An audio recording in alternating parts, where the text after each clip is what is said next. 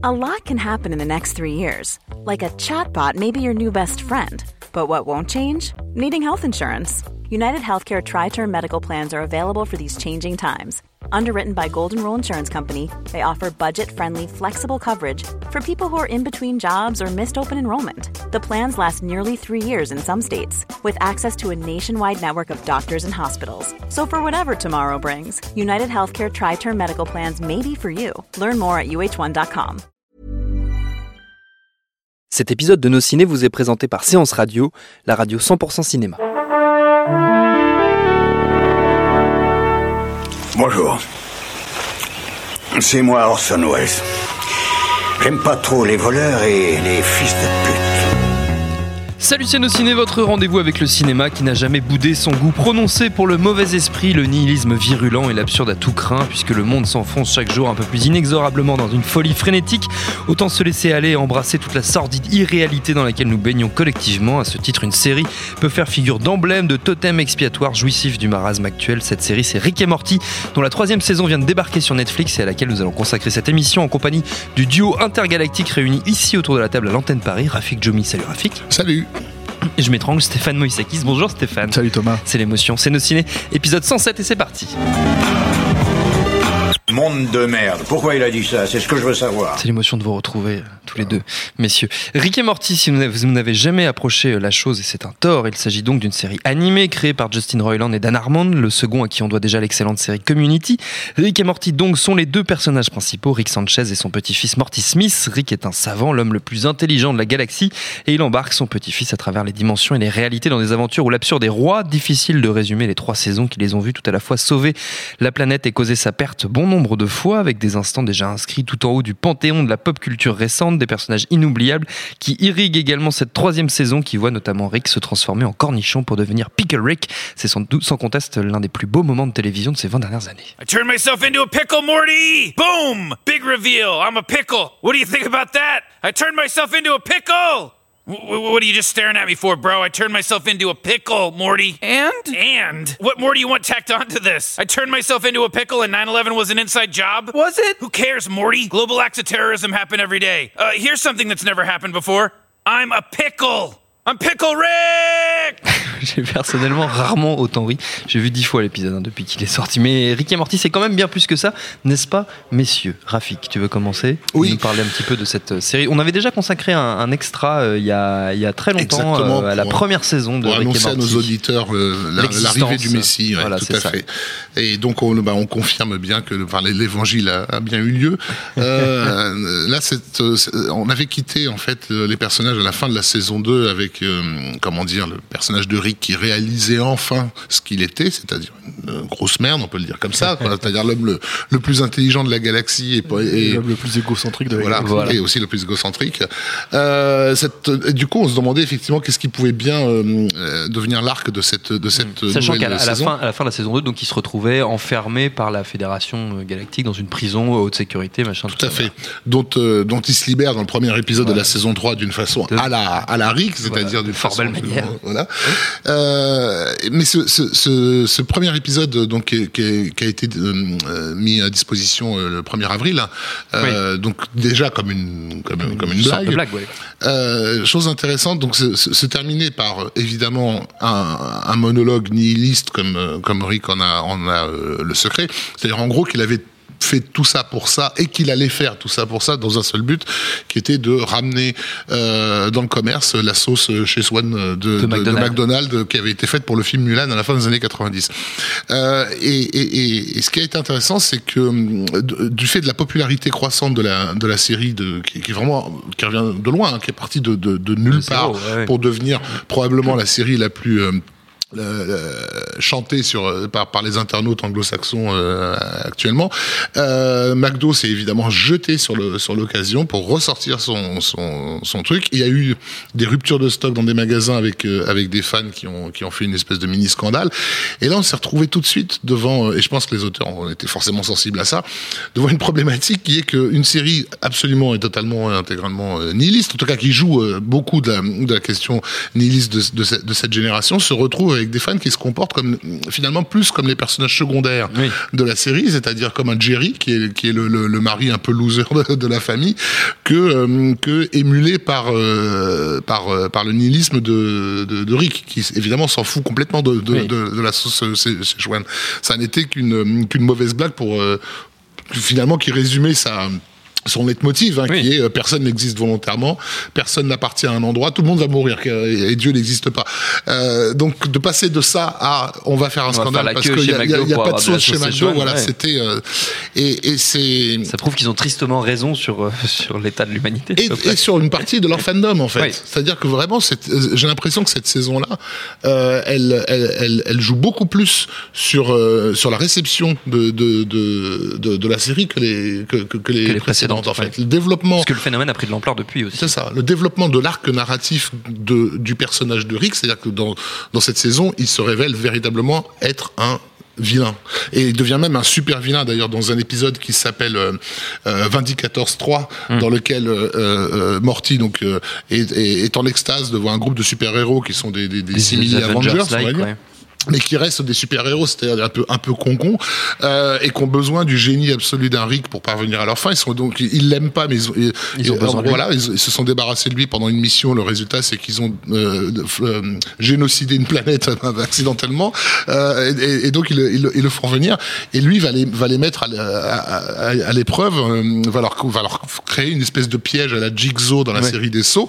Et dans cet épisode, il se révèle véritablement pour ce qu'il est, c'est-à-dire Ouais, un super super, vilain par ouais. rapport à des, à des, à- des super-héros. Donc la question de l'héroïsme, elle est, elle est posée euh, euh, de façon assez euh, euh, cruelle aux yeux de, de, de, de Morty.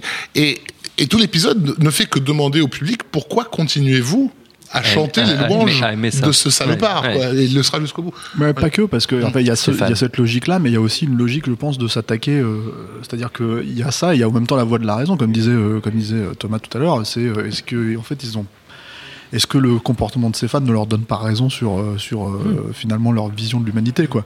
Et le truc c'est que c'est que euh, moi ce que j'aime apprécier aussi dans cet épisode-là, même si c'est périphérique, c'est le fait que bah, ils mettent une petite euh, une petite olive à, à la- à la formule Marvel en fait, Mm. en disant en gros c'était frais il y a 5 ans et maintenant vous faites chier quoi. En gros c'est c'est c'est la c'est la phrase de Rick. Et euh, du coup euh, c'est intéressant en fait de voir euh, une série euh, très populaire actuelle. Euh, taper sur une autre série très populaire sur laquelle en fait aucun autre euh, comment dire euh, objet culturel. vraiment, ouais, ouais. aucun, autre objet peu- culturel geek en fait se, se, se, se- se- s'attaque en fait SNL un petit peu s'y est, est frotté euh, dans des sketchs récemment un petit peu mais, euh, mais- c'est- SNL, très léger et ça fait longtemps gentil, que ça n'a euh, plus le ça n'a plus la, Puis la le- puissance que et ça a puis eu en, euh, en général, ils le font avec euh, comment il s'appelle euh, Hawkeye qui apparaît au milieu oui, faucon et qui, fait des blagues sur son. Donc c'est un, peu euh, c'est un peu du coup de coude alors que là c'est plus euh, c'est plus une C'est plus façon violent, de s'atta- ouais. Ouais. c'est plus une façon de s'attaquer à quelque chose qui a une, un, un fond de popularité. Mm. Et de dire mais euh, vous le remettez pas en question tout Mm. simplement. Enfin à un moment donné voilà il y a la même chose. euh, Enfin même si encore une fois c'est périphérique, c'est il y a la même chose avec le personnage d'Obama qui est bon c'est le président mais mais c'est de toute évidence Obama même si on le cite pas comme ça. Et sa guerre des drones et ce genre de choses en fait Oui. où, euh, où, Ouais, euh, dans il y a- épisodes ouais. dans voilà, le dernier épisode Voilà, Ouais. donc le truc c'est que c'est que je trouve ça euh, revigorant en fait de voir une, une série euh, une série de cette ampleur là en fait de Mm. cette popularité là s'attaquer à, euh, aux idées euh, reçues enfin tout simplement quoi aux, aux trucs euh, Je pense que, ouais, elle, elle s'attaquait déjà aux idées reçues dans les, dans les, dans les saisons ouais, euh, non, précédentes. Et ce qui est nouveau dans cette saison-là, c'est que je pense, hein, d'une certaine façon, elle s'attaque à son propre public, en fait. Il y a eu un, un, un post, je crois que c'était sur Reddit, qui a fini par devenir un mème euh, d'un d'un gars qui, euh, qui expliquait à d'autres qu'il fallait avoir un, un QI Un QI supérieur, supérieur, pour ouais. Pouvoir apprécier Rick and Morty à, la- à sa juste valeur. Et, euh, et, et cette, cette déclaration d'amour euh, un peu un peu gogol, il faut il faut le dire, qui ne parlait que d'intelligence, elle a été reprise et mémisée. euh, C'est-à-dire que des gens ont fini ont remplacé Rick and Morty par tous les shows possibles imaginables et toutes les bêtises. Bref. Et Happy Days. Voilà, c'est ça. Mais mais mais d'une certaine façon, en, en, en, en mémisant ce, ce type qui se croyait in- supérieurement intelligent, d'une certaine de certaine façon, il, il faisait ce que que Rick lui-même ou les créateurs de la série eux-mêmes n'auraient jamais hésité à, à faire. L'épisode Pickle Rick que tu cites, qui est effectivement un des grands moments de, de, De la de- saison. de cette saison-là, euh, euh, ça, ça vaut peut-être le coup pour ceux qui n'ont pas vu de résumer un peu le, le concept. Oui, euh, en fait, pour échapper à une séance de, psy, de thérapie Familiale. familiale, euh, Rick se transforme en cornichon, mais du coup euh, se fait un peu avoir par sa famille qui se rend compte du stratagème, donc lui pique le sérum anti-cornichon et il se trouve obligé de, De survivre, de, hein, passer ouais. par tout un tas de, de, de péripéties Et pour est réussir l'homme à le plus intelligent du monde, il s'en sort. Il s'en sort notamment en, en hackant des, des, des, des cafards, en Ah, tuant des rats. Ouais, il se créer un euh, squelette avec. Il se euh, crée un exosquelette et il se finit dans une espèce de- d'ambassade de, pseudo-soviétique euh, où il libère euh, un, un tueur fou, euh, enfin un tueur fou, Révolutionnaire, un, un révolutionnaire euh, ultra violent qui est joué par Danny Trejo, qui s'appelle Jaguar. Et on a, dans- on a à travers cet épisode, tout, à travers tout l'épisode, un pur, pur fantasme de, de toute puissance masculine. Mm. Euh, on peut pas faire mieux. Quoi. Je, je démarre euh, cornichon, je finis euh, en gros maître du monde, Ouais. quoi, par la seule puissance de mon intellect et un peu de mes, de mes bras euh, que je me suis construit. Et, euh, et, et au bout du compte, il finit par, parce qu'il est bien obligé, de, par atterrir à cette À séance de thérapie psychothérapie, familiale, de, de- de psychothérapie familiale. Et la thérapeute le euh, le flingue. Oui. Enfin, je veux dire, elle, lui- elle, elle, elle, elle, elle lui explique à quel point son intelligence est un fardeau Oui. pour cette famille et à quel point il, s'en il s'en sert pour fuir ses, Oui. ses- ses responsabilités. Elle le flingue, mais, mais ça n'a aucun impact. Et ça n'a aucun impact, ni sur lui, ni moi, sur la mère de C'est la c'est ça que, je trouve assez, formidable avec cette, euh, avec cette série. Moi, je lui trouve un lien avec Seinfeld, personnellement, avec la fameuse règle qu'avaient imposée Larry David et Jerry Seinfeld. C'était no learning, no hugging. On a, les personnages n'apprennent rien, ils ne se prennent jamais dans les bras. Je trouve qu'on retrouve un peu cet esprit, euh, ce mauvais esprit, euh, clairement, Ouais. dans cette série. C'est Avec- typiquement avec cet épisode-là, où Ouais. ils ne retiennent rien de avec la ce, avec ce, ce, ce niveau supplémentaire qui est que pendant tout l'épisode, en tant que spectateur, tu jouis de ce que, de ce que Rick est en, est, est- est en train de faire pour au bout du compte te retrouver aussi honteux et penaud Oui. que, que lui lorsque Que la lui, thérapeute te ouais. balance ça, quoi. C'est, et parce que la question qui est posée par cet épisode, c'est, en gros, de- des créateurs à leurs fans, à leur public, c'est, on sait que vous êtes très intelligent, et alors? Ben, Vraiment, c'est le Ouais. et alors qui est, qui est, qui est terrifiant. Parce que ce, ce, ce et alors, il nous rend encore plus euh, euh, nihiliste finalement que les personnages nihilistes qu'on nous, qu'on nous montre. C'est genre, qu'est-ce que t'as fait de ta vie, connard, avec toute ton intelligence? Qu'est-ce que tu en as fait, Voilà. ouais. Et ça, ça, ça, ça nous renvoie à un Tyler Durden dans, dans, dans, dans Fight Club, Club, hein, qui posait aussi cette question euh, cruciale. Et je pense que une des raisons pour laquelle la série est aussi populaire, et surtout le personnage de Rick dans, dans, dans toute sa saloperie est aussi populaire, c'est parce qu'il représente vraiment l'état d'une génération, euh, d'une génération suréduquée, euh, et, et qui, mais qui n'accède à rien et qui ne fait pas grand-chose de sa vie et qui, d'une certaine façon, est un peu obligé de se ré- réfugier dans une dans une réelle apathie sentimentale, au même titre que Rick. hein, il est incapable d'avoir des relations humaines. Et dans Euh, un fantasme permanent euh, d'autres réalités. ça. et voilà. Et de toute puissance, euh, qui finalement est une, toute- une- une toute puissance sur un monde virtuel, parce qu'il a, il a au- aucun contrôle sur sa, voilà, sur sa vraie Il n'y a pas destinée. d'impact sur sa vraie vie. Stéphane. Il y a- il- peut- peut-être préciser deux choses pour les gens qui nous écoutent depuis tout à l'heure mais qui savent pas forcément Oui. exactement euh, en fait comment fonctionne la série s'ils en ont pas vu et on peut-être leur donner envie de manière un peu plus générale. Oui. En fait, il y a, y y un truc qui est intéressant que j'aime beaucoup dans, dans je sais pas si c'est s'inscrit dans la logique de surintelligence que les mecs euh, les mecs euh, do- doivent posséder pour regarder cette série là quoi. Mais c'est une série qui joue beaucoup avec les concepts de science-fiction, Oui, et qui- énormément. oui. et qui joue avec des concepts de science-fiction qui, qui, qui existent en fait vraiment et qu'ils maîtrisent Oui, euh, narrativement. C'est ça, qui est, c'est ça qui est, qui est Et intéressant. quoi. qu'ils aiment et que ça, et ça se sent vraiment euh, du coup dans la, dans la, la, On- la on- transformation qu'ils en font. Comme un espèce de Doctor Who en fait euh, survitaminé, c'est-à-dire qu'il y a une espèce de logique où euh, euh, on va jouer avec tout un tas de concepts de science-fiction et, et, et, et le truc c'est que même pour justement les personnes qui sont non initiées à ces concepts-là, euh, ils font en un temps record, ils te font comprendre les concepts et Oui. ils les utilisent et les surexploitent en fait. C'est-à-dire qu'ils vraiment ils, ils comment dire ils les poussent à terme euh, en bon alors on va dire 20, 20 minutes par épisode, mais le truc c'est que voilà t'as as, cette espèce de pistolet dans lequel euh, euh, Rick euh, transfère son âme pour Oui. aller sur euh, sur euh, comment dire euh, sur, sur la multiple Rick en fait de, de, de, de la cité des Rick ou je sais pas quoi etc, etc dans le premier épisode c'est euh, euh, il- il- en fait il entretue tous ces euh, Ces avatars, enfin, Enfin, différentes différents-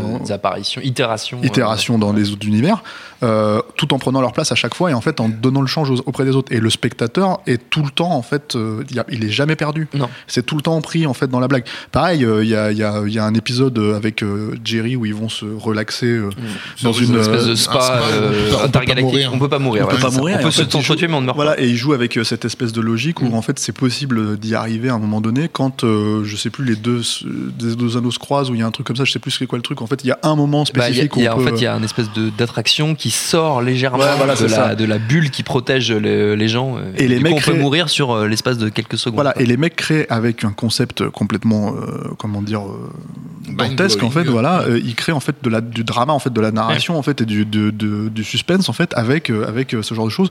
Encore une fois, en allant très très vite, en utilisant le concept à fond quoi. Et euh, donc donc ça c'est euh, c'est hyper réjouissant parce que c'est euh, le côté entre guillemets, j'aime pas trop le terme pour, pour cette série loufoque en fait, c'est-à-dire barré en fait où tu vas dire en gros.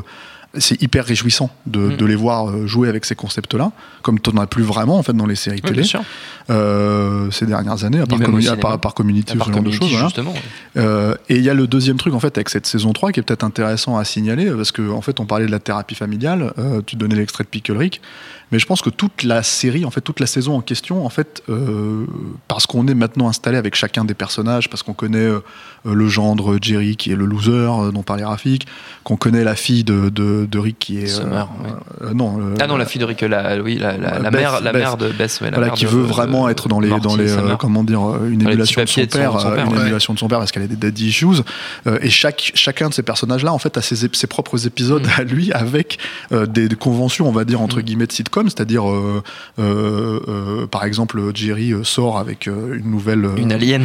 voilà, qui est une alien en fait, qui est une chasseuse. En fait, elle Mm. vient de la tête de chasseur et ça devient d'un seul coup, il devient le, le, enfin, le bêta mâle euh, qui- qui- qu'il qu'il a toujours été, mais en fait, c'est révélé par, par, par cette relation. Euh, T'as Beth en fait qui, qui se retrouve confrontée à une action du passé. En fait, Mm. t'as un personnage qu'elle a laissé euh, euh, mourir, et en fait, qui a été coincé dans. Enfin, c'est une Elle visite un, un monde que lui avait fabriqué son, Son père, qui s'appelle Floopyland. voilà, dans lequel il y a un garçon Donc, qui a disparu. qu'elle a, Voilà. qu'elle a laissé coincer un Et petit copain d'enfance ouais, qui était obligé de se, de, de- comment dire, de s'accoupler avec les Avec créatures, les créatures, du monde, ouais, et voilà, pour se nourrir. pour se en nourrir, mangeant leur bébé. du coup, C'est affreux. Voilà, et donc en fait, ils croisent tout ça, ils croisent tous ces concepts de, de SF en fait avec la, le sitcom, avec la logique de sitcom en fait, et en, et, et en fait, du coup, ils rehaussent complètement, Mm. je trouve, le, le- comment dire, Avec- euh, les- ouais. le, ce- la logique comique en fait. avec de- des de- particularités étonnantes qui, qui euh, par exemple, parce qu'on est euh, quand je parle d'une génération euh, de la, enfin, en gros des, des millénials hein, puisque c'est eux qui font le public de, de Rick and Morty. Ils sont aussi dans un postmodernisme pour le coup euh, autodestructeur d'une certaine façon. C'est des gens c'est des gens qui je pense que le public de Rick and Morty c'est des gens qui voudraient désespérément croire euh, et en même temps qui, qui, mé- qui méprisent le, le, le, le- le premier degré à la même façon que Rick méprise les gens qui sont heureux euh, dans, qui pour lui ne peut ça ne peut être que, que, que le témoignage de leur stupidité quoi. Euh, et, et, et, ce postmodernisme en fait la série essaie de, de, de, le- de le détruire. C'est presque un nihilisme du nihilisme en fait. Et euh, là, par exemple le, fait que les personnages secondaires se développent dans, dans, dans cette saison ils se développent tu remarqueras uniquement lorsque Rick les a détruits psychologiquement. Oui. c'est-à-dire lorsqu'il leur révèle cruellement et crûment exactement ce qu'ils sont lorsqu'il dit à Jerry qu'en gros il est, il est un parasite qui se nourrit essentiellement de de, de, de sympathie de, de la pitié de, la pitié des autres, euh, hein, voilà. et que l'autre l'accepte. c'est Et il fait, mais c'est vrai, je Et joue voilà. là-dessus. Enfin, il joue Et, là-dessus. et- et tout d'un coup, il devient un personnage intéressant. Donc, euh, euh, il y a aussi ce, ce caractère révélateur de, de, de, de, de- de Rick. C'est triste à dire, mais c'est le héros d'une génération. il, est, il est tellement en phase avec euh, l'état psychique de la civilisation occidentale aujourd'hui que je pense que vraiment, il a, la- la- et, et, je, et, Et c'est quand ça le concerne aussi, fallait- hein, ça c'est intéressant parce que c'est pas que les personnages secondaires, c'est quand ça le concerne lui aussi. C'est-à-dire Oui. qu'en gros, encore une fois, en utilisant les concepts de SF, il y a un épisode entier où en fait euh, ils se rendent compte qu'ils ont plusieurs mémoires en fait de Morty Oui. euh, que, Mm. que, que, que Rick en fait avait Avait extrait, en extrait fait, justement pour, pas que Morty en fait le, le, l'en quoi. Et du coup en fait ça révèle le- l'attachement qu'il peut avoir à son petit-fils en fait, et tout en étant euh, comment dire euh, attachement qu'il perd lorsqu'on le dégage de ses toxines. Parce qu'il y a donc cet épisode où, après Oui. avoir vécu une aventure absolument traumatisante, ils décident de se nettoyer Voilà. de cette façon de toute leur, leur, leur angoisse. Il faut une Et, espèce de euh, voilà. détox galactique. Ils font une détox galactique, donc on leur vire toutes leurs toxines et, et, et ils deviennent donc des personnages. Lui, il devient tout d'un coup un savant euh, béat euh, et heureux, et donc l'antithèse du Rick qu'on connaît, et il en a plus rien à foutre de sa famille. Euh, tandis que Mo- Morty, dé- dé- dégagé de ses toxines, devient une espèce de psychopathe à la, à la comment il s'appelle le héros de ce roman des années 90, euh, euh, Trader. euh, Ah, de euh, de- d'American Psycho. American Psycho, Ouais, voilà. ouais. de- et, bon, c'est, c'est, et, et- et le fait qu'en tant que, que public, on comprenne exactement euh, ce qui s'est passé, Hmm. c'est-à-dire que ce qu'on est en train de nous expliquer, c'est-à-dire que leur, leur malheur est absolument nécessaire à, à leurs conditions de, fonctionnement, de- à ouais. leur fonctionnement de personnage. C'est assez extraordinaire. Et il y a qu'un public, comment dire, euh, gavé de fiction et donc gavé aussi de de, de tentations euh, postmodernes qui puisse finalement comprendre une série comme ça. Alors là, je, je paraphrase le même au lieu de dire Oui. euh, il faut un, Il faut un un QI, QI, supérieur. Non, non, il, il faut il faut il faut un postmodernisme supérieur pour pour accepter de rentrer au, au premier degré dans Rick and Morty. Avant de se quitter, avant de refermer euh, cette émission, euh, je me rends compte quand même qu'à mon avis, si les gens ne connaissent pas du tout Rick et Morty, ce- tout Ils ce qu'on a raconté n'a ce aucun sens, absolument aucun sens. Mais c'est pas grave. Je voulais juste noter un les truc saisons. euh, qui Ouais. me semble important, c'est que voilà, c'est à la, à la demande de Dan Harmon, je crois, euh, trois épisodes clés de cette de cette saison, Rick, Rick Mansing the Stone, donc le deuxième, Pickle Rick et Vindicators 3, donc des épisodes dont on a parlé, euh, ont été écrits par des femmes. Et je pense que ils ont senti dans la saison 2 qu'ils avaient besoin de se regarder. D'une certaine façon, la psychothérapeute dont on a parlé tout à l'heure, Oui. elle ne pouvait, euh, elle ne pouvait leur être amenée que par un regard extérieur et féminin, parce qu'il faut imaginer la- les séances de travail euh, de, de, de, tout- de tous ces mecs. vraiment là, nous, ça nous fait rire parce qu'on connaît la série et on imagine On à quel imagine, point ouais. elles peuvent Et être. on imagine tous les trucs qu'on n'a pas vus. Voilà. Et imagine une, une, une nana qui déboule là-dedans. Tu vois, non, mais voilà. Et la- il est évident que la première chose qu'elle a pu penser d'eux euh, se retrouve telle quelle dans Dans dans l'épisode dans dans quoi.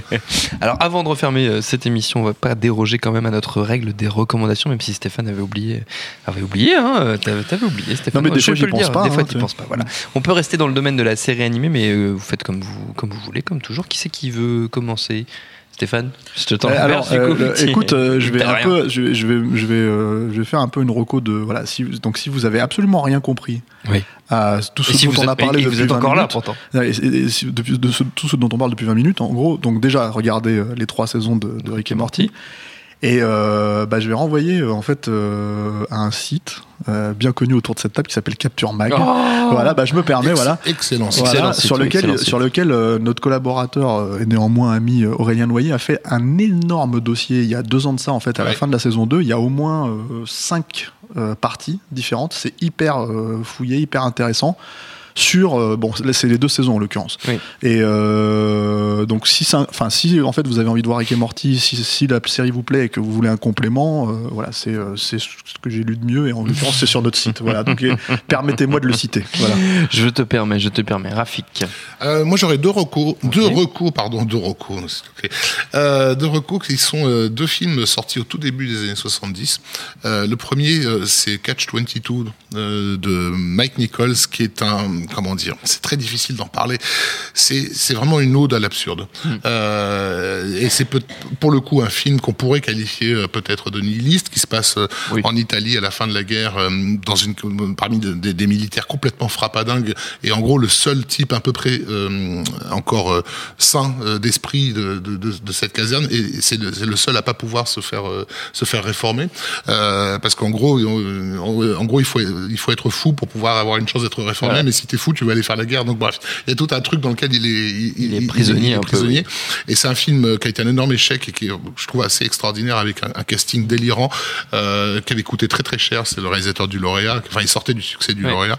Donc, je recommande vraiment ce, vraiment ce, ce, ce film-là, dont je trouve que la, la structure, la façon de jouer avec la structure narrative de façon, euh, comment dire, explicite renvoie justement à ce post- à ce postmodernisme dont on parlait sur euh, sur Rick and Morty, Morty, ouais. ou en tout cas l'annonce. Et le deuxième, qui est sorti deux ans plus tard, c'est Abattoir 5, euh, un film de George Roy Hill qui euh, suit les aventures, enfin les aventures, oui, un peu complexes, d'un- soldat, euh, comment dire, un survivant des bombardements de, de Dresde en 45, qui se réfugie dans ses souvenirs, dans lesquels il a a priori la capacité de, voyager dans le temps. Et je peux pas vraiment spoiler le, film pour ceux qui ne l'ont pas vu, mais il y a tout un jeu d'absurdité qui va se faire dans ces multiples retournements de spatio-temporels euh, qui va nous révéler quelque chose sur euh, sur la, structure même de notre univers. C'est un film de science-fiction à la base, euh, mais ça, on ne le découvre qu'au au fur et à mesure. Et, là aussi, euh, il y a des idées dans, dans, ce film-là qui annoncent euh, quelque part un peu euh, Rick and Morty. Steph, tu voulais rajouter quelque Bah chose non, te mais je voulais voyais, faire un euh, recours sur Retour vers le futur. Je sais pas si vous connaissez ce film, euh, voilà, qui a une source d'inspiration aussi. Qui est quelque part une source d'inspiration dans les commentaires. C'est Tu vrai qu'on m'avais a- on pas parlé. nul, En fait, euh, Mais genre, aucune personne autour de la table n'a vu les, les films. Tant les pis. Retour vers le futur, Non, aucun, aucun, enfin. aucun des trois. Notre temps est écoulé. Merci à tous les deux. Merci à Jules à la technique. Merci à l'antenne Paris pour l'accueil. Rendez-vous sur binge.audio, le site de notre réseau de podcast Binge Audio pour retrouver toutes nos émissions, le programme des prochaines, les dates d'enregistrement public si vous voulez venir nous voir. Et en attendant tout ça, on vous dit à très vite. Bonjour, c'est Betty Mourao et on se retrouve tous les jours sur Séance Radio pour la séance live. L'actu ciné, le coup de cœur des blogueurs, les invités cinéma. Eh bien, le meilleur de l'émission est disponible tous les jours en podcast sur iTunes, sur SoundCloud, sur tous les autres agrégateurs et bien sûr sur le site de Séance Radio à partager à volonté.